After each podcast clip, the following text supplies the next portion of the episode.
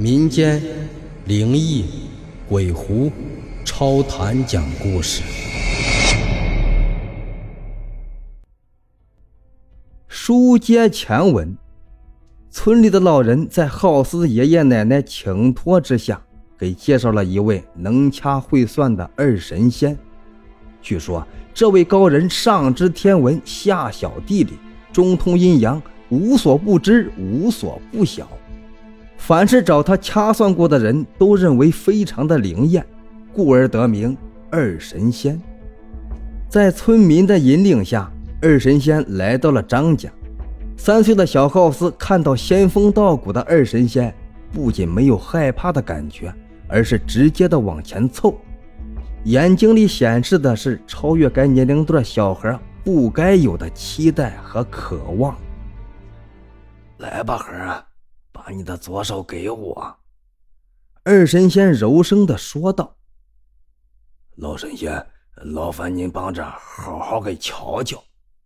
好色的爷爷一边说着，还一边递过去沏好的茶水和一包高级的香烟。孩儿啊，再让我看看你的右手。二神仙不紧不慢的和浩斯说着，眉头却不由得紧皱着。忽然。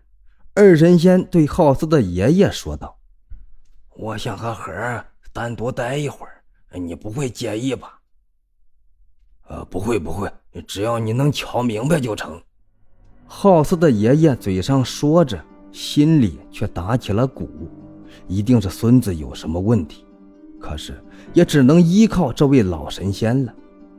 二神仙带着浩斯刚进屋，就命令的说道。把你的事情说出来吧。浩斯还没弄清楚状况，只是张了张嘴，没有说出一个字。一双无辜的大眼直忽闪，小脸上的天真丝毫没有打动一脸冰霜的老神仙。你还不说吗？为什么私自改天命、逆天理？你前世的恩怨还要留在心里多久？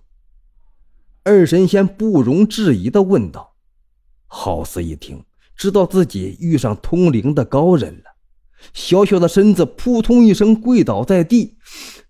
老人家，你就帮帮我吧，我想知道秀秀的下落，可是我不知道该怎么办呀。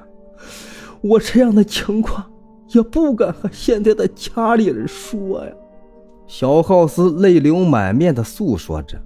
这时的浩斯身子虽然还是儿童，可是面部表情、说话的语态完全是个成年人。